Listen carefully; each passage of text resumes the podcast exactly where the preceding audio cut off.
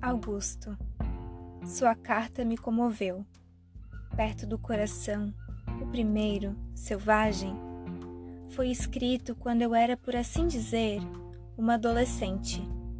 Tinha já passado a adolescência e eu estava espantada, com o mundo mesmo e comigo mesma. A chamada angústia existencial despertou em mim muito cedo, e muito cedo eu descobri a morte mas não se preocupe, estou muito mais apaziguada e agora habituada com o meu sempre inesperado modo de ser. E eu rezo muito. Nem peço favores, é mais um louvor a Deus.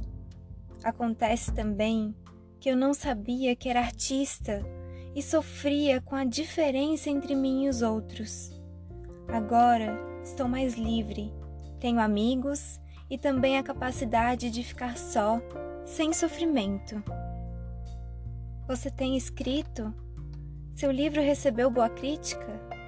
Só tomara que, para você, escrever não doa. Diga-me que livros meus você tem, e conforme for, eu lhe mandarei os que faltam.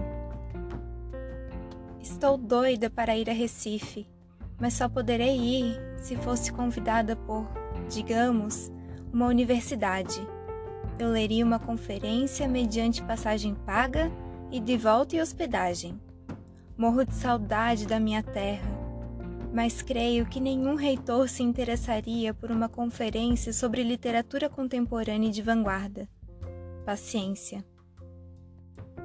Olhe, com o tempo a gente melhora.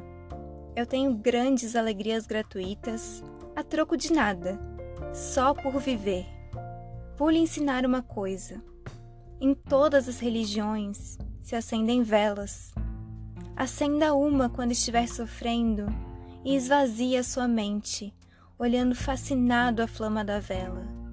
Cuidado para não haver nenhuma coisa inflamável perto da vela, nem mesmo cigarros.